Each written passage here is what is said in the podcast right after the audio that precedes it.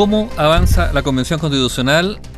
Ha ido, ¿cuál es la palabra? Desbrozar. Eso es ir quitando las malezas, ¿no es cierto? En los campos. Eh, no exactamente maleza, pero la Convención Constitucional ha ido avanzando en lo que es el reglamento, que es un elemento clave para ver después cómo se toman las decisiones.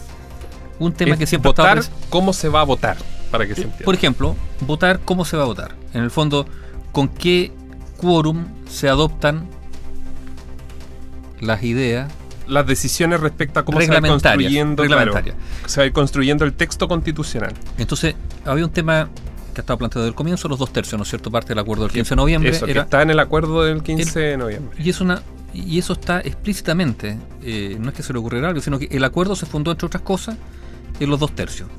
Eh, ¿Cuál es el argumento de los dos tercios? Que se reúna una cantidad suficiente de voluntad y por lo tanto se acceda a un consenso significativo para, que esa, eh, los reglamentos ayuda a la, propuesta ayuda a la negociación entre distintas posiciones para unar, digamos. Y teóricamente genera una mayoría suficiente para que la, le da estabilidad al texto constitucional para que perdure en el tiempo.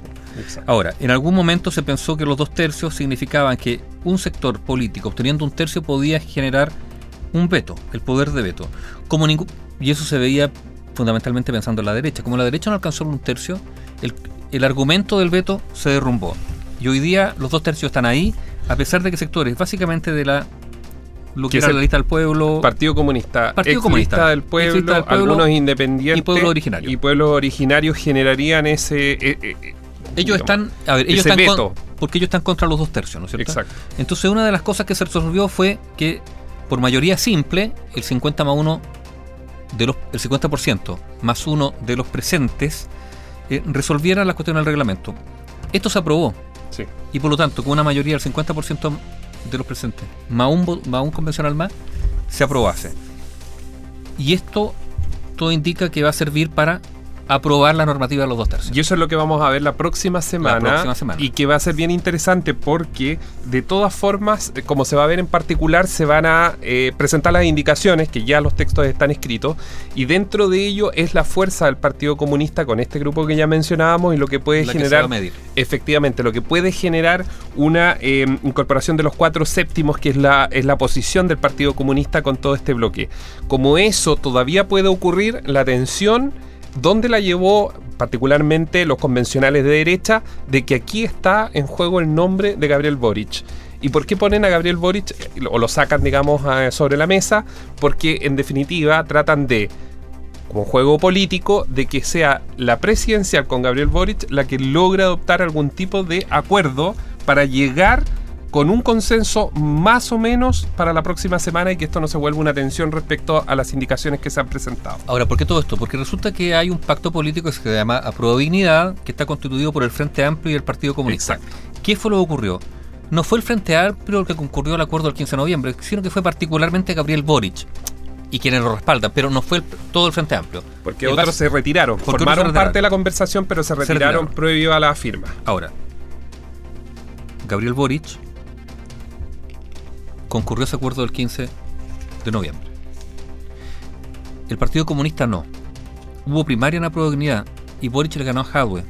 Y por lo tanto el Partido Comunista se siente, por así decirlo, más libre para presentar sus discrepancias al interior como de la coalición. económica también. Claro, ¿por qué? Porque ya no es su candidato. A pesar de que, o sea, Boric es su candidato, pero no hay, no está el candidato sus filas, digamos. No es su ADN. No es su ADN.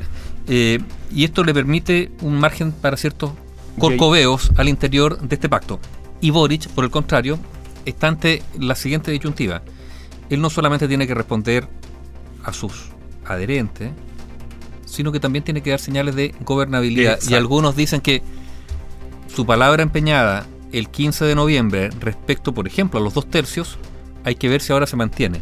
Si, es capaz logra alinear. alinear a su coalición y eso sería una muestra o una expresión de capacidad de dar gobernabilidad o gobernanza a un futuro gobierno encabezado por él. Por eso el movimiento para algunos de los convencionales de derecha dentro de la convención constituyente constitucional ha sido un verdadera movimiento de pieza de ajedrez, pues si estuvieran jugando ajedrez, para Gabriel Boric. Y la tensión aumenta en ese bloque.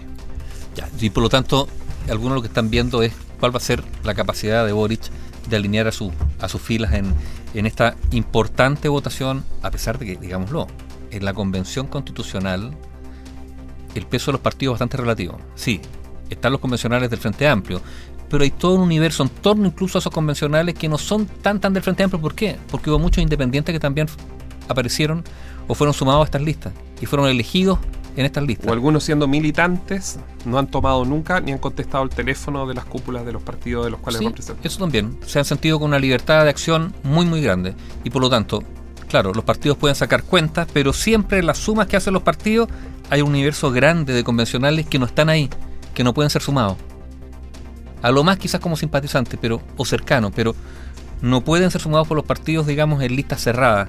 ¿Por qué? Porque no tienen la capacidad de alinear.